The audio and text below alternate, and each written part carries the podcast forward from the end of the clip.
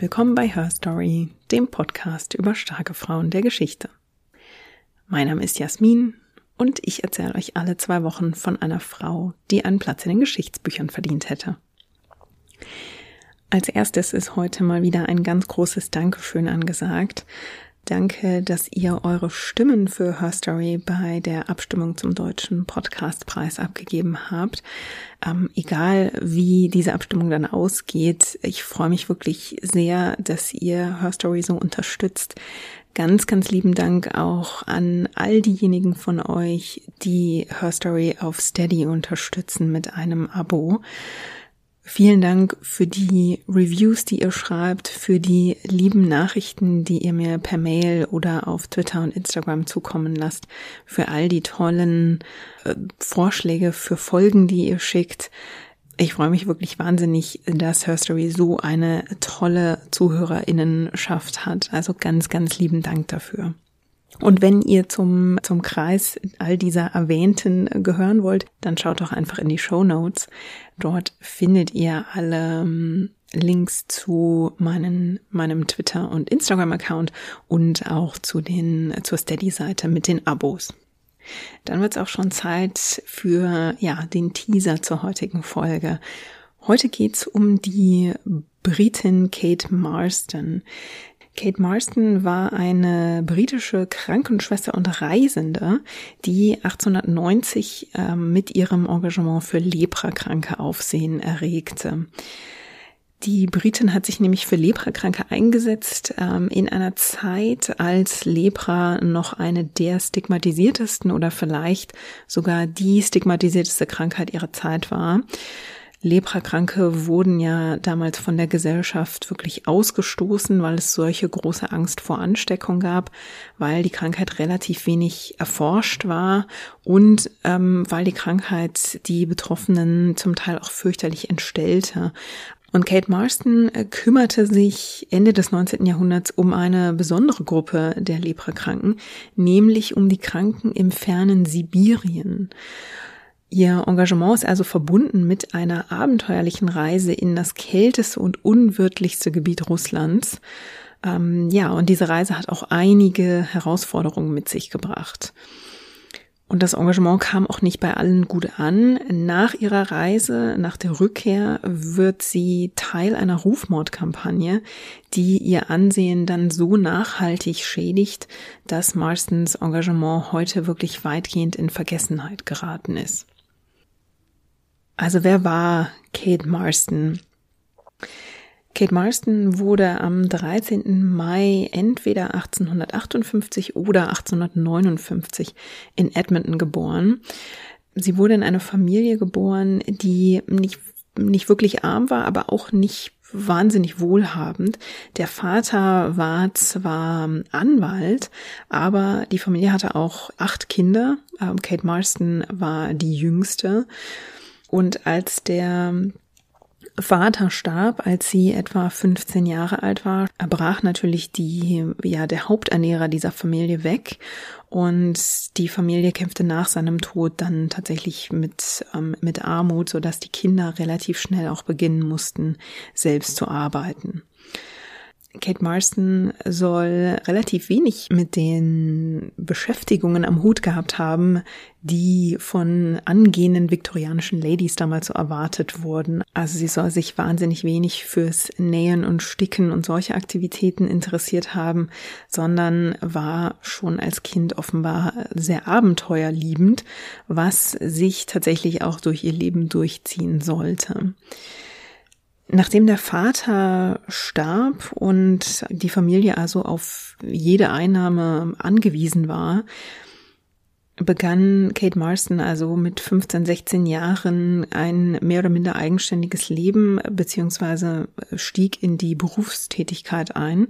Sie ließ sich nämlich am Krankenhaus in Tottenham zur Krankenschwester ausbilden. Dort wurde Krankenpflege mit einem äh, ziemlich religiösen Unterton ähm, gelehrt und Religion spielte für Kate Marston auch im Laufe ihres Lebens eine wichtige Rolle. Sie war protestantisch Und dieser religiöse Unterton verbunden mit Krankenpflege ist auch etwas, was sich dann in ihrem eigenen Engagement ähm, wiederfindet. Sie wird also am Krankenhaus für ähm, zwei Jahre ausgebildet und begibt sich dann mit 18 Jahren nach Bulgarien in den russisch-türkischen Krieg als Freiwillige, wo sie mit einer Rotkreuzmission arbeitet. Sie versorgt dort russische Soldaten und sie kommt auf diesem, bei diesem Einsatz auch das erste Mal mit Leprakranken in Kontakt. Sie stößt auf zwei leprakranke Soldaten, die in einer Scheune sich verstecken die von der Krankheit schon furchtbar verstümmelt sind. Und diese Begegnung macht einen solchen Eindruck auf sie, dass sie sich dieser Krankheit also intensiver widmet. Also das lässt sie nicht mehr los. Und Lepra, ähm, ja, der Kampf gegen die Lepra und vor allem Hilfe für die Betroffenen, das wird zu einem ihrer wichtigsten Themen.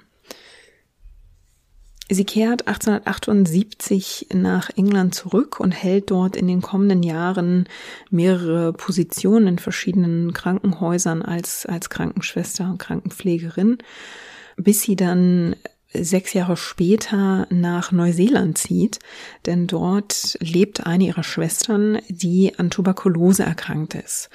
Und Kate Marston reist dann zusammen mit ihrer Mutter nach Neuseeland, um sich also um die kranke Schwester zu kümmern. Allerdings stirbt die Schwester bereits eine Woche nach dem Eintreffen von Kate Marston und ihrer Mutter. Also die beiden sind kaum da, dann müssen sie schon, ja, ihr, die Schwester beziehungsweise Tochter begraben und betrauern. Sie entscheiden sich dann in Neuseeland zu bleiben.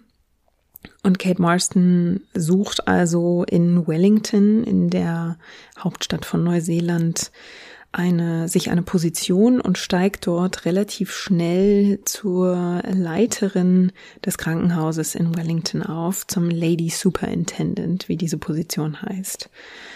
In dieser Zeit erleidet sie offenbar auch eine nervliche Krise, von der sie sich dann wieder erholt. Diese, diese Zeit ist etwas, ja, mit einigen Fragezeichen behaftet, worauf wir später nochmal zu sprechen kommen werden. Offenbar macht sie sich in Neuseeland einige Feindinnen, muss man sagen, die nach ihrer Reise nach Sibirien eine Rolle spielen werden bei dieser Rufschädigung, die sie dann erleiden wird.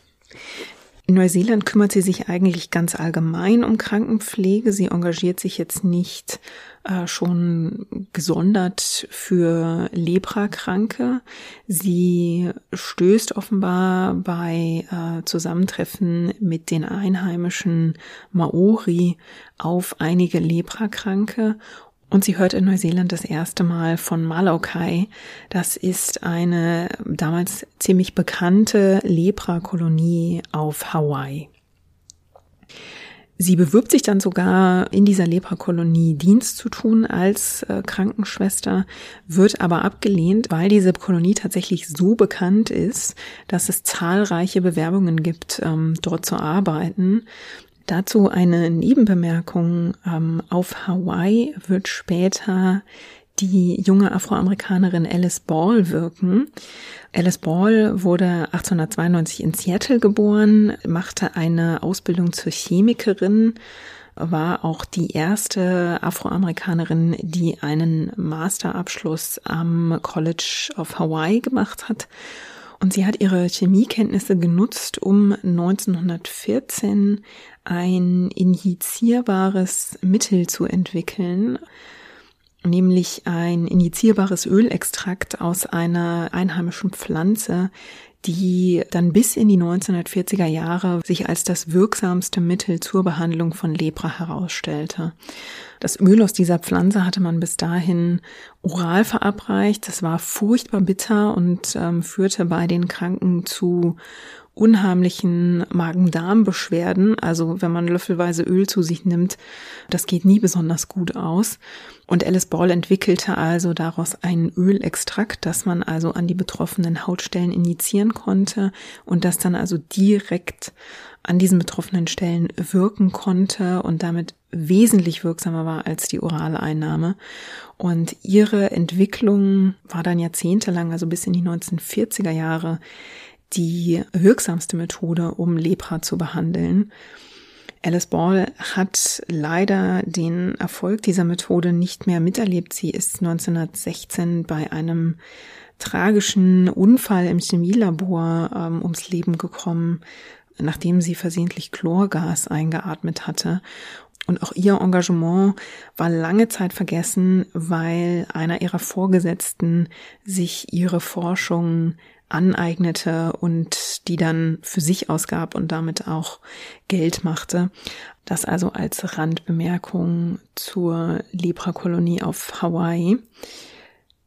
Kate Marston kehrt also nach ihrer Zeit in Wellington, ähm, Neuseeland und nach dieser erfolglosen Bewerbung auf Hawaii zu arbeiten, dann nach England zurück und für sie wird dieser Wunsch, mit Leprakranken zu arbeiten, wirklich immer dringender. Deshalb entscheidet sie sich, durch Europa zu reisen und herauszufinden, wo sie mit ihrem Engagement für Leprakranke am nützlichsten sein könnte. Und sie erfährt dann auf ihren Reisen, dass also der Zustand und die Situation für Leprakranke in Russland, im fernen Sibirien, unheimlich äh, schlecht ist. Sie reist in dieser Zeit unter anderem nach Jerusalem und nach Konstantinopel und auf diesen Reisen hört sie, dass es in Sibirien eine Heilpflanze geben soll, die also zur Behandlung von Leprakranken eingesetzt werden könnte.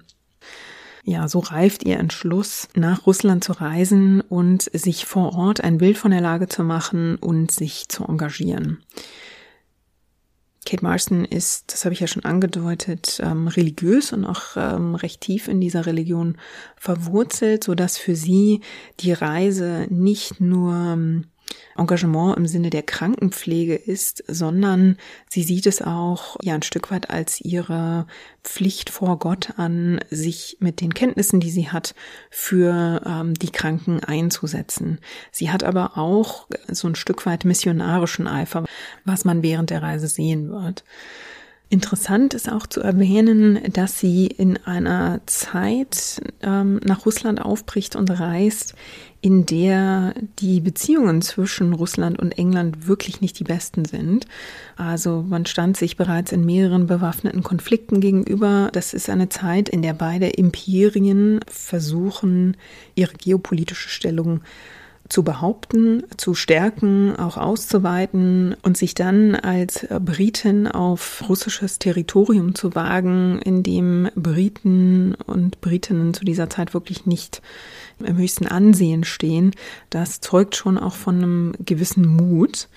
Sie geht, muss man allerdings sagen, auch ziemlich schlau an ihr Vorgehen heran. Sie sichert sich dafür vor ihrer Abreise ein Empfehlungsschreiben der britischen Königin Victoria, in dem die britische Königin also die Leserinnen des Briefes bittet, Kate Marston Zugang zu Krankenhäusern und zu den Leprakolonien zu gewähren dass sie mit den wärmsten Empfehlungen der Königin und mit guten Absichten reist. Kate Marston reist zunächst nach Moskau und schafft es, dort eine Audienz zu, ähm, zu ergattern bei Maria Feodorowna, die dänische Prinzessin, die mit Zar Alexander III. verheiratet ist. Und auch die Zarina ist also den, ja, dem Ziel von Kate Marston positiv zugetan und so sichert sie sich also auch die heimische Zustimmung zu ihrer Unternehmung. Und dann beginnt sie in den kommenden Wochen sich also auf ihre Reise von Moskau nach Sibirien vorzubereiten. Das heißt, dass sie sich mit Vorräten eindeckt. Sie schreibt, sie hat Memoiren über diese Reise verfasst und in den Memoiren schreibt sie, dass sie sich kartonweise Kerzen, also Ölkerzen zulegt, dass sie natürlich Lebensmittelvorräte anlegt und darunter sind zum Beispiel 40 Kilo Plum-Pudding. Und ganz, ganz wichtig ist natürlich, dass sie sich bei der Kleidung ausrüsten lässt. Denn sie weiß, sie reist in das kälteste Gebiet. Sie wird in einer, sie wird im Februar reisen. Das heißt, es ist wirklich bitterkalt in der Region. Sie legt sich also ein, ja, Arsenal, muss man fast sagen, an warmen Schichten zu. Und zwar schreibt sie in ihrem Bericht, dass sie mehrere Lagen Jägers sich zulegt. Das ist lange Unterwäsche, wenn ich mich nicht täusche, gefertigt aus Tierhaar, von der damals gesagt wird, dass sie besonders gut warm hält. Und dazu besorgt sie sich Felle, die sie darüber ziehen kann, also Fellmäntel, lange Hosen, lange dicke Fellstiefel. Wenn ihr das Foto zur Episode gesehen habt, dann seht ihr, dass aus diesen Lagen, die sie da anhat, wirklich am Ende nur ein ganz, ganz kleines bisschen Gesicht rausguckt und dass sie ja wirklich ganz, ganz warm eingemummelt ist. Sie sieht so ein bisschen aus wie das äh, Michelin-Männchen, in dem Fall die Michelin-Frau.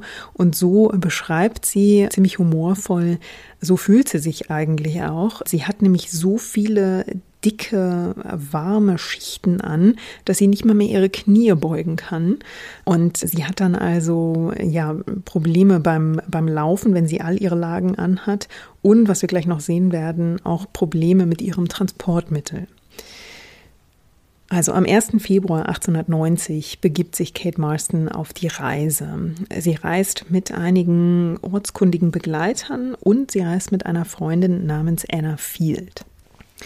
Zu Anna Field lässt sich leider nicht wirklich viel herausfinden. Sie wird zwar in Kate Marstons Reisebericht erwähnt, aber ja, man, man erfährt nicht wirklich, woher sich die beiden kennen und was Anna Field sonst so tut, wenn sie nicht mit Kate Marston nach Sibirien reist. Das wäre aber in der Tat wirklich interessant zu wissen, in welchem Verhältnis die beiden zueinander stehen. Die kleine Reisegemeinschaft macht sich in einem Schlitten auf den Weg. Und da zeigt sich schon beim ersten Einsteigen das erste Mal, wie schwierig es ist, in diesen Schlitten zu kommen, wenn man also all die warmen Schichten anhat, in die Kate Marston und ihre Begleiterin eingepackt sind. Sie beschreibt wirklich sehr humorvoll in ihrem Reisebericht, wie sie davor steht, merkt, dass sie nicht mal die, ja, die Beine anwinkeln kann. Und sie kann also nicht das, äh, nicht den Fuß heben oder das Bein heben, um also in diesen, in diesen Schlitten zu klettern. Dann kommt einer ihrer Begleiter ihr zur Hilfe und versucht, sie ein bisschen hochzuheben. Sie hat aber so viele Lagen an, dass sie viel zu schwer ist. Und am Ende wird sie von zwei, drei Leuten quasi so hochgehieft und schreibt dann, dass sie wenig damenhaft und recht uncharmant, also so lange strampelt, bis sie irgendwie es in diesen Schlitten geschafft hat. Das gleiche Prozedere wird dann bei Anna Field angewandt. Und nachdem die beiden dann also irgendwie in diesen Schlitten gekraxelt sind mit etwas Hilfe, kann es dann also losgehen. Und wer jetzt denkt, ach Mensch, Winter, äh, Schlittenfahrt im Schnee, das klingt ja, klingt ja eigentlich romantisch. Auch das widerlegt Kate Marston sehr schnell. Ähm, sie beschreibt, dass diese Reise im Schlitten wirklich wahnsinnig unbequem ist.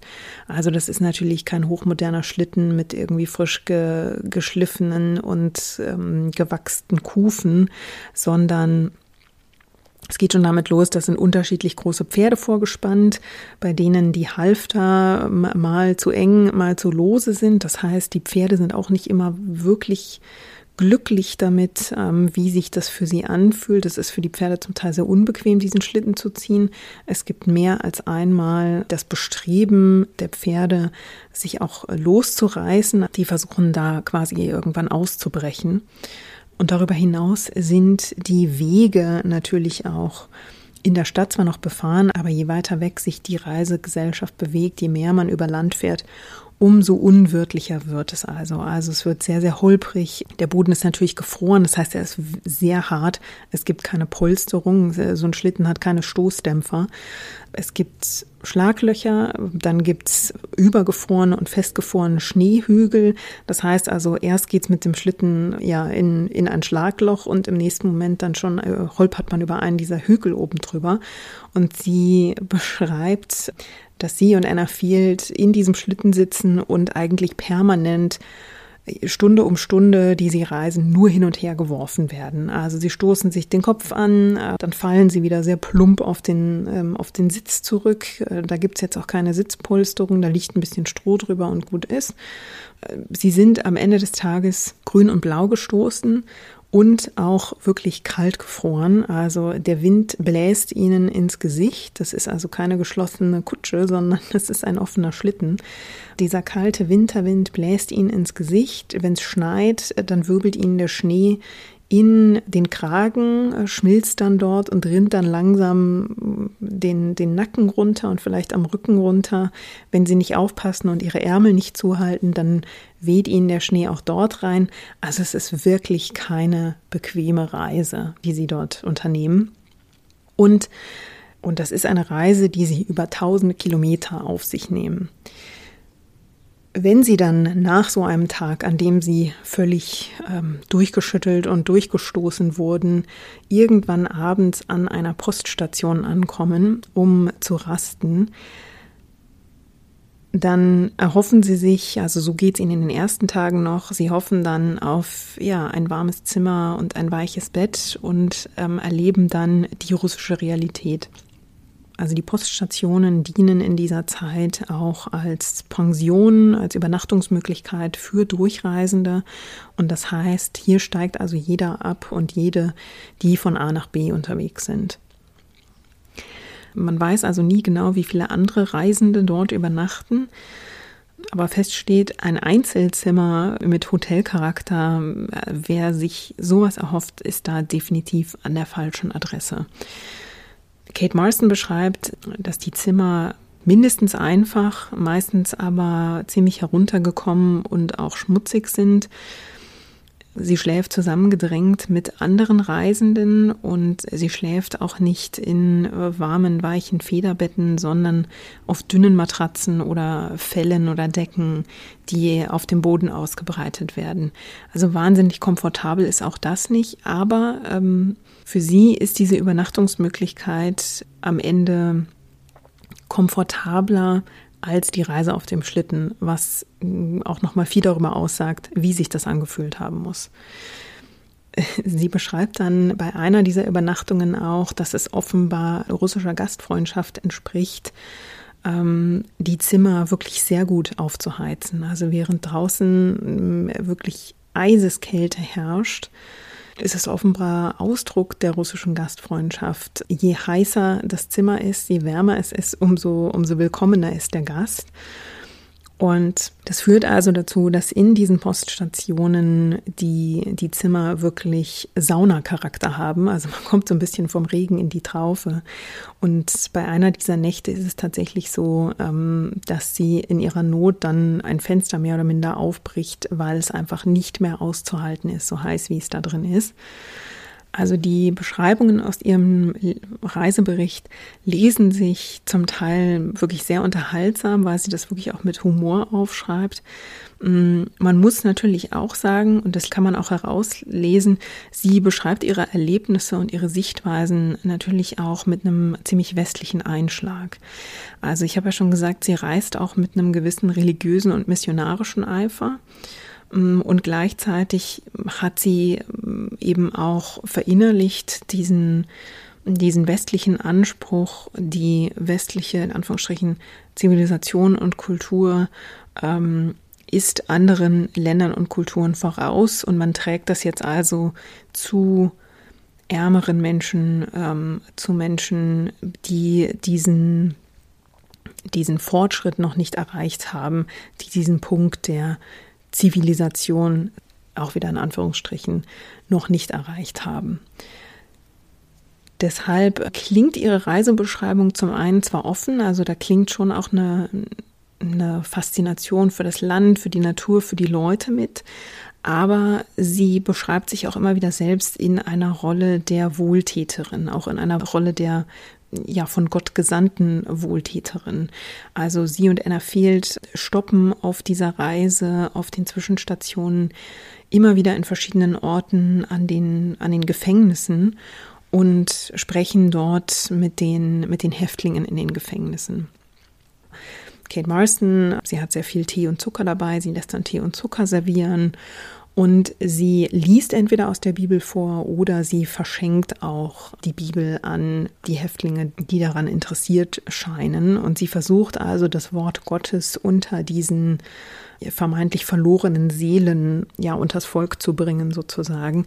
Also hier hier schwingt auch ja eine religiöse Motivation mit und wie gesagt, also auch eine westliche Sicht. Das sieht man an einer Episode, äh, in der sie beschreibt, sie kommt durch ein kleines Dorf, in dem ungefähr 300 Leute leben. Und die Leute wenden sich hilfesuchend an sie, als sei sie ja von Gott geschickt worden. Und betteln sie beinahe an, ihnen zu helfen, denn ihr Ort liegt an einem kleinen Fluss. Und dieser Fluss, das Wasser im Fluss ist nicht trinkbar, das ist verseucht durch eine nahegelegene Papierfabrik. Der Eigentümer dieser Papierfabrik leitet die Chemikalien, die er dort benutzt, einfach in den, in den Fluss. Das Wasser ist also so von Chemikalien durchsetzt und verseucht, dass die Leute kein Trinkwasser haben. Es ist die einzige Trinkwasserquelle. Im Winter können sie Schnee schmelzen und wenn der Winter dann vorüber ist, dann haben sie keine Trinkwasserquelle. Und als Kate Marston in diesem Dorf auftaucht, wendet man sich also hilfesuchend an sie. Und sie nimmt es dann auch auf sich, diesen Unternehmer aufzusuchen und beschreibt in ihrem Buch aber auch, hm, da sieht man diesen westlichen Blick, dass sie sagt, in England würde es soweit gar nicht erst kommen, da würden sich diese 300 äh, DorfbewohnerInnen erheben gegen diesen einen Unternehmer, die wehren sich quasi, also sie impliziert, die wehren sich ihrer ihrer Macht und ihrer Rolle als Dorfgemeinschaft bewusst. Und hier musste sie, die Engländerin, also für diese 300 armen, impliziert ungebildeten russischen Dorfbewohner einstehen und versuchen für sie eine Besserung zu erwirken. Also man merkt durchaus, wie sich der, der Zeitgeist und bestimmte zeitgenössische Überzeugungen auch in Kate Marstons Schriften ja einschleichen. Also die Route führt Kate Marston und ihre Begleiterin Anna Field nach Omsk. In Omsk muss Anna Field dann aufgeben und zurückbleiben, weil ihre Gesundheit sich von dieser Reise so verschlechtert hat, dass sie keine, ja, zu schwach ist, keine Energie hat, um mit Kate Marston weiterzureisen. Die Frauen sind ja auch schon eine ganze Weile unterwegs. Kate Marston reist dann alleine weiter und kommt im Mai in Irkutsk an. Von dort aus reist sie weiter entlang der Lena auf einem Floß nach Jakutsk. Dabei überquert sie einen Fluss, der auch schon taut. Da beschreibt sie auch, wie sie ihre Zweifel hat, ob sie wirklich heil über diesen, über die tauende Eisschicht dieses Flusses kommt. Sie schafft es aber. Und von Jakutsk aus reitet sie dann begleitet von einer Gruppe Kosaken weiter und Viljuisk ist also der Ort, an dem die Leprakolonie liegt, die Kate Marston besichtigen will. Sie trifft dann dort, also nach monatelanger Reise, die sibirischen Leprakranken. Und sie beschreibt in ihrem Reisebericht dann, ja, wie es diesen Menschen dort geht. Und das ist ziemlich erschütternd, was sie dort beschreibt. Also wie auch in anderen Ländern üblich zu dieser Zeit werden Leprakranke, sobald die Diagnose Lepra gestellt wurde, aus der Gesellschaft ausgestoßen und müssen dann in einfachsten Hütten im, in einer abgelegenen Siedlung im Wald hausen. Die Hütten sind ja wirklich ganz klein, sind äh, sehr primitiv aus Holzstämmen gefertigt, äh, notdürftig mit Kuhdung und äh, Lehm abgedichtet. Es gibt winzige Fenster, weil man natürlich auch versucht, mit so wenig Öffnungen wie möglich sich diesem sibirischen Winter und diesem Wetter auszusetzen. Das heißt, die Hütten sind schlecht belüftet, sie sind dunkel, also es ist eine komplett deprimierende Umgebung. Und während die also schon klein und schlecht belüftet sind, leben auch noch Mensch und Vieh in diesen Hütten zusammen auf wirklich engstem Raum. Also mehrere Menschen zusammen in einer, in dieser kleinen Behausung. Und gerade in den kältesten Wintertagen nimmt man auch noch Kühe oder Kälber mit in die Hütte, um sie vor der Kälte zu schützen. Das äh, führt natürlich auch zu unhaltbaren sanitären Zuständen. Also im Prinzip sind die Menschen aus der Zivilisation ausgeschlossen und völlig sich selbst überlassen. Und das, während sie ja an einer Krankheit leiden, die fortschreitet und die sie nach und nach immer weiter verstümmelt, muss man sagen. Ja, das sind einfach menschenunwürdige Zustände, in denen man diese Kranken ihrem Schicksal überlässt. Und was dazu kommt, das beschreibt sie in ihrem Buch auch, ist, dass manche Menschen auch zu Unrecht in dieser, in dieser Siedlung landen. Zum einen, weil vielleicht irrtümlich Lepra diagnostiziert wird, in Wirklichkeit sich aber um eine andere Hautkrankheit handelt. Wer aber einmal diesen, mit diesem Stigma behaftet ist, und in diese Kolonie geschickt wird, hat kein Recht und keine Erlaubnis, aus dieser Kolonie zurückzukehren. Und dieses Label Lepra, das kann also, das ist also wirklich die Verdammnis, sobald es einmal ausgesprochen wurde. Und dann beschreibt sie auch noch einen Fall, das ist auch sehr interessant, in dem genau dieser Umstand, dass die Lepra-Krankheit äh, ja im Prinzip die äh, lebenslange Verbannung mit sich bringt, die wird aus wirtschaftlichen Zwecken angewandt. Also das heißt, jemand, der versucht, an ähm, Eigentum zu kommen, an Grundbesitz zu kommen, beschuldigt eine oder einen Verwandten leprakrank zu sein. Sie beschreibt da also Fälle, dass äh, jemand von Haus und Hof vertrieben wird, damit sich ein ja, gieriger Verwandter Haus und Hof aneignen kann. In dem Fall dient die Krankheit und diese soziale Isolation, die sie mit sich bringt, also als, als Anreiz für jemanden, der sich persönlich bereichern will. Kate Marston kommt also in dieser Kolonie an und ist ziemlich erschüttert von dem, was sie dort sieht. Sie lässt sofort ihre, einige ihrer Vorräte auspacken. Sie verteilt, wie sie es auch auf ihren Zwischenstationen in Gefängnissen gemacht hat, Tee und Zucker. Sie teilt erneut die Bibel aus und sie ja, beginnt mit Übersetzern mit diesen Menschen zu kommunizieren. Sie erfährt dann von einem jungen Mädchen, dessen Mutter leprakrank ist. Und als die Mutter in die Kolonie verbannt wurde, war sie schwanger. Bekam dann das Mädchen, das mittlerweile 18 Jahre alt war, aber völlig gesund und also nicht leprakrank war. Und Kate Marston hilft dann also, ein Arrangement zu finden, dass der Polizeichef ähm, sich am Ende bereit erklärt, das Mädchen mit zu sich zu nehmen und bei sich als Hausangestellte ähm, zu beschäftigen.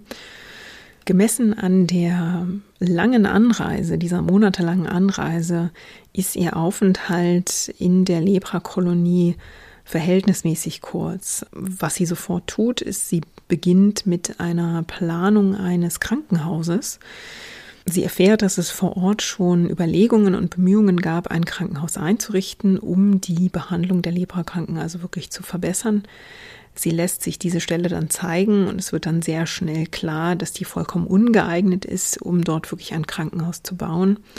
Und dann geht es also daran, eine, ja, eine neue Lokalität zu finden, auf der ein Hospital errichtet werden kann.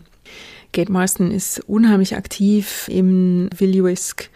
Sie knüpft Verbindungen mit den örtlichen ähm, zuständigen Behörden und den Entscheidungsträgern. Sie lobbyiert, muss man sagen, wirklich für die Belange der Leprakranken und engagiert sich so sehr, dass sie nach ihrer Rückkehr völlig verausgabt ist, als sie dann Ende des Jahres 1890 wieder in Moskau ankommt. Sie beginnt dann sehr schnell damit, ein Pamphlet zu verteilen, um also in Russland, vor allem in Moskau, aufmerksam zu machen auf das Leiden der Leprakranken. Das Ziel dieses Pamphlets ist es natürlich nicht nur Aufmerksamkeit zu schaffen, sondern auch Spenden einzusammeln, um dieses Krankenhaus also bauen zu können. Und sie setzt sich zum Ziel, in ihrer Heimat England dafür 9000 Pfund Spenden zu sammeln. Sie macht sich dann daran, ihren Reisebericht zu schreiben, der 1893 erscheint und in dem sie also von ihrer Reise zur Kolonie und ihren Erfahrungen mit den Leprakranken berichtet. Und in dieser Zeit und vor allem dann auch nachdem ihr Bericht erscheint, wandelt sich die Berichterstattung in der Presse. Und zwar wird sie zunehmend kritischer und es werden dann diverse Anschuldigungen gegen Kate Marston vorgebracht.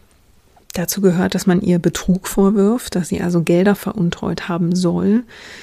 Man wirft ihr vor, die Schilderungen in ihrem Bericht erfunden zu haben und ähm, es mischen sich auch Anschuldigungen in die Berichterstattung, dass sie unmoralisch sei. Und diese Kampagne, die ist nicht nur auf London beschränkt, sondern die findet auch Echos in Russland, in Amerika, wo Kate Marston eigentlich eine Lesereise unternehmen will, und in Neuseeland, wo Kate Marston ja einige Jahre verbracht hat. Jetzt habe ich ja vorhin gesagt, in diese Zeit in Neuseeland fällt auch eine ähm, nervöse Krise. Und diese Zeit in Neuseeland ist ein bisschen ja von Fragezeichen umgeben. Also be bekannt ist, dass sie in dieser Zeit also eine leitende Funktion im Krankenhaus in Wellington innehat. Weniger bekannt ist, ähm, mit wem sie in dieser Zeit ähm, soziale Kontakte hatte. Also nach ihrem Weggang aus Neuseeland kommen Gerüchte und Vorwürfe auf, in denen Kate Marston sehr unvorteilhaft dargestellt wird.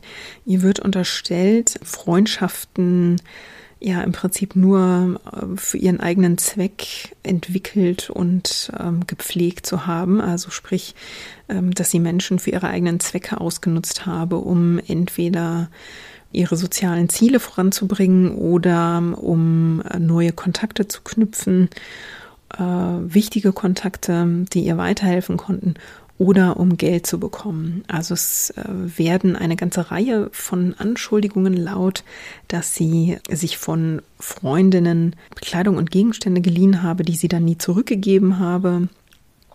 Äh, und es taucht eine Anschuldigung auf, dass sie im Streit mit einer Dame am Ende auch ähm, diese Dame geschlagen haben und sie verletzt haben soll. Diese Berichte kochen jetzt nach Kate Marstons Reise nach Sibirien und der Aufmerksamkeit, die sie dafür bekommt, wieder hoch. Damen aus dieser Runde melden sich dann auch in der Presse zu Wort. Die haben zum Teil auch Kontakte ins Ausland, zum Beispiel nach Amerika.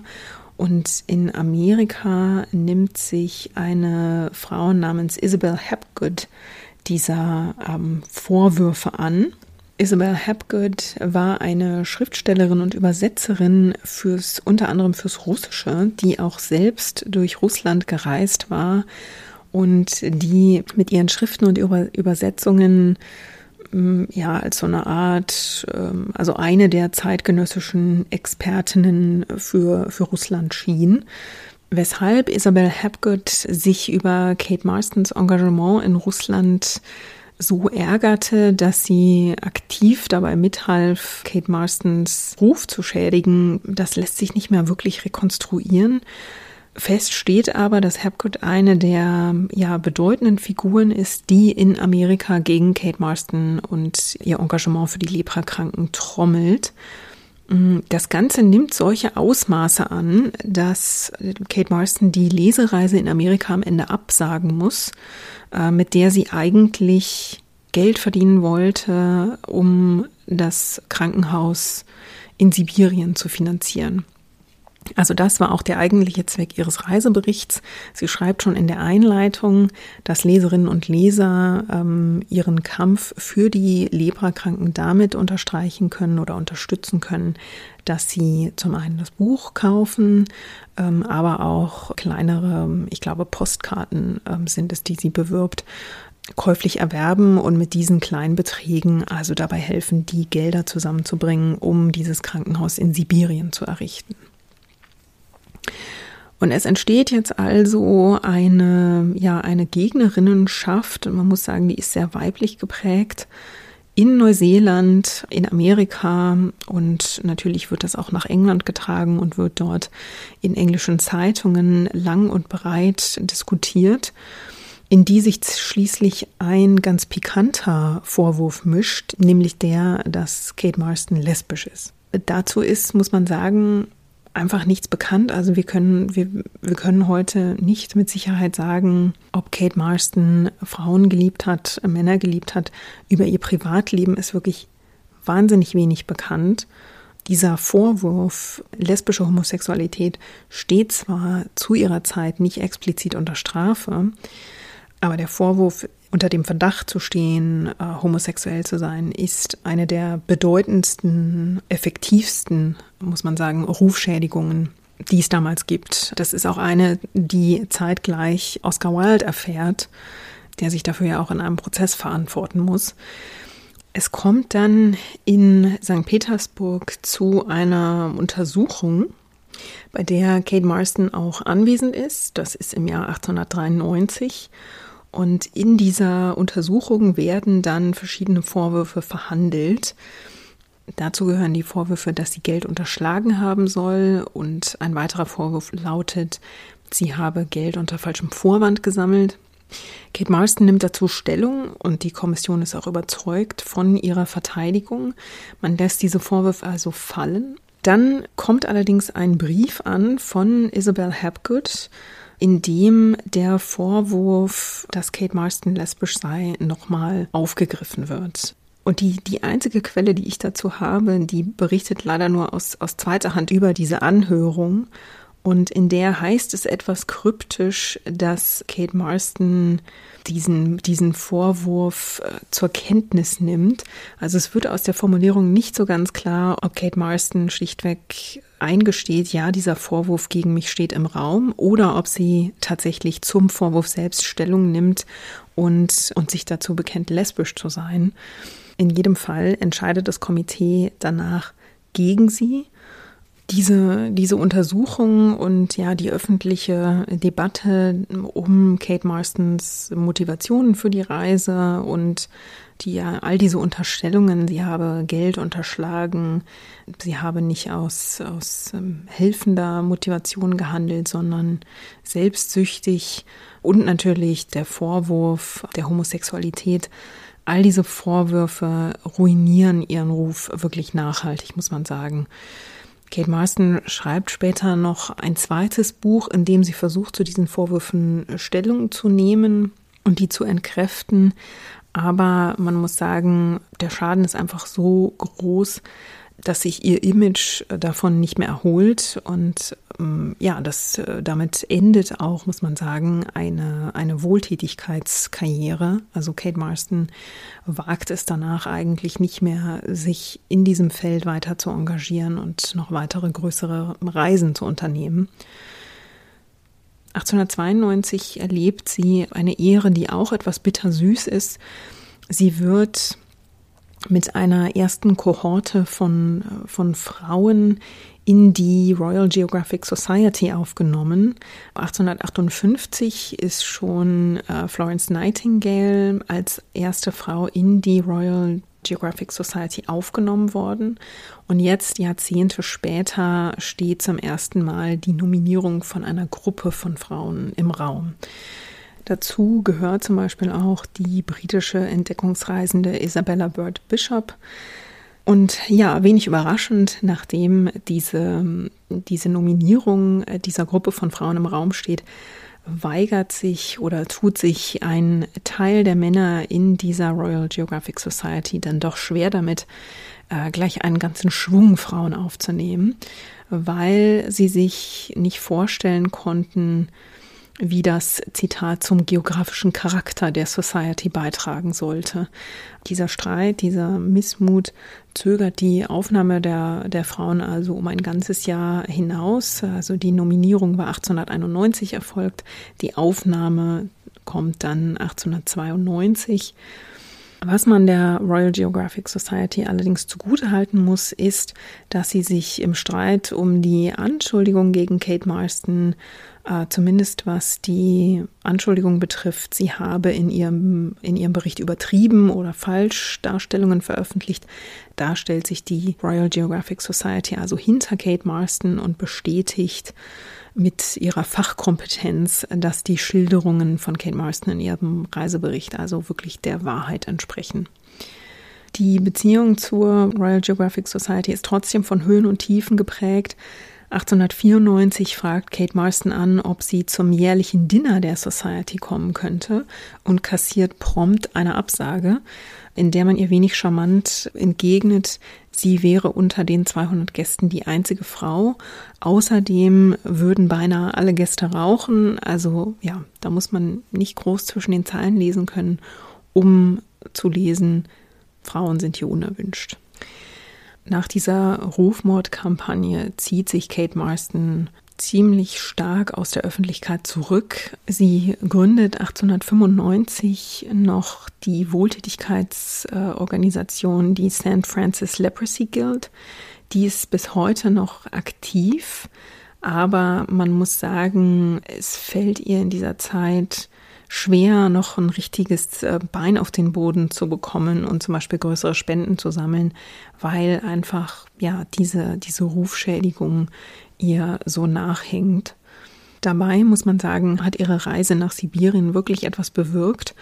Das Geld, das sie durch Spenden und die Einnahmen ihres Reiseberichts eingesammelt hat, das äh, hat sie tatsächlich nach Sibirien geschickt und mit diesem Geld ist das geplante Krankenhaus für Leprakranke auch tatsächlich entstanden.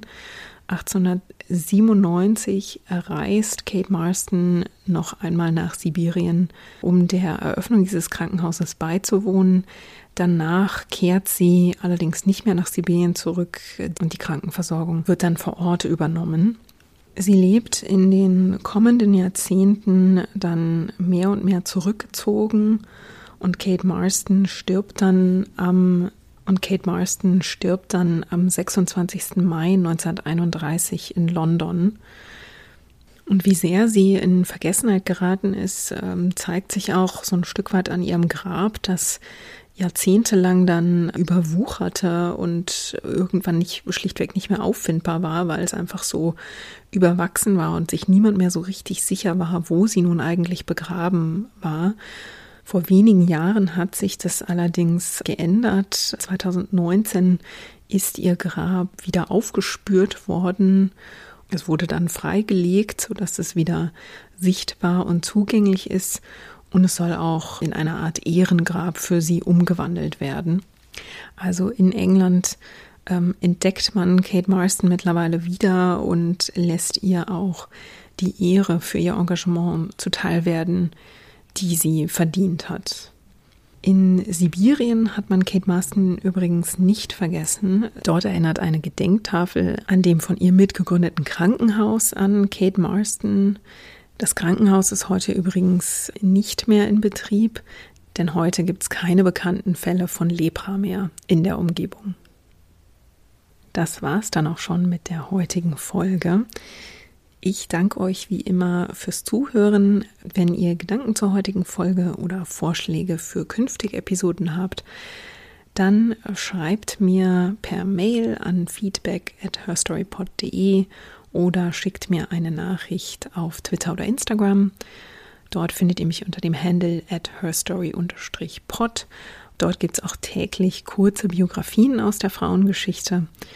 Und ihr könnt Her Story natürlich auch mit Reviews auf äh, der Podcast-Plattform eurer Wahl oder mit einem Abo bei Steady unterstützen. Ich würde mich freuen.